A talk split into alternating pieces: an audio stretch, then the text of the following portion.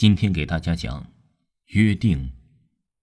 这是深秋的夜晚，已经是夜里八点半了。唉，可算放学了。一到初三呢，就这么晚放学，讨厌。孙慧自言自语的，边骑着脚踏车边往家里赶。说也奇怪，每天放学路上都会有很多同学一起回家，可是今天却一个人也没有。当孙慧骑到离家不远的十字路口时，四周死一般的寂静。讨厌，这种气氛真像是在拍鬼片说完了这句话，孙慧被自己的这一句话带的“鬼”字给吓了一跳，他忙加快了骑脚踏车的速度。就在这时，四周刮起了一阵阴风，地上的几片落叶被风圈了起来。烦人！怎么会刮这么大的风？孙慧自言自语的说完，他看见前面一百米左右有一个类似人影一样的白色物体在飘动着，离他越来越远，然后就消失了。这时，孙慧想起了两年前他与小学时代好友的约定了。两年前，孙慧，如果我们两个人……有一个意外死去变成了鬼，还可以做朋友吗？小林笑着问。当然，这还用说吗？如果那样，就来一个鬼鬼死党吧。孙慧开玩笑的回答。说完，大笑起来。这一想让孙慧不由心头一惊。可是，一想，小林不是上了重点中学吗？算一算，也有好久没有见到他了，有六个月了吧。哎，不想那么多了，赶紧回家吧。于是他加快了脚踏车的速度。怪了，又快到家了，车链又掉了，麻烦，又得推着回家了。孙慧自言自语的嘟囔着：“孙慧，我陪你吧。”孙慧回头一看，被身边突然出现的人吓了一跳。小林。对呀，是我。六个月不见，就忘了我吗？对吗？小林突然抬起头，把脸逼近了孙慧。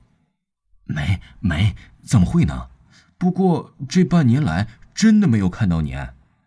孙慧吓了一跳，但马上又转移开了话题。你怎么可能见到我呢？我去了好远的地方。你搬家了吗？小林没有回话。小林。你怎么了？孙慧问了一句。孙慧，你还记得我们的约定吗？小林缓缓的抬起了头，可是这时小林却满脸都是血。小，小林，你的脸。你不说，我们永远是朋友，就算死了也不变吗？啊！第二天一早，被人发现了死在路边的孙慧。他的手上还拿着一份报纸，是半年前的，上面写着：“某市某户一户人家因外出游玩，空中游览车发生事故，一家三口全部身亡。”而这一家就是小林一家。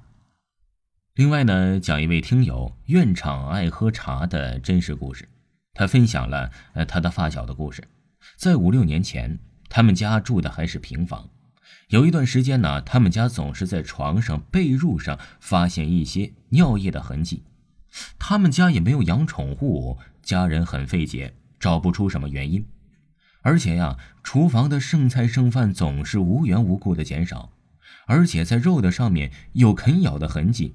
家里的盆盆罐罐也总是掉在地上。起先呢，以为家里是不是闹老鼠了，就在家里找了一圈，放上老鼠药。可是奇怪的事情并没有减少，依旧发生。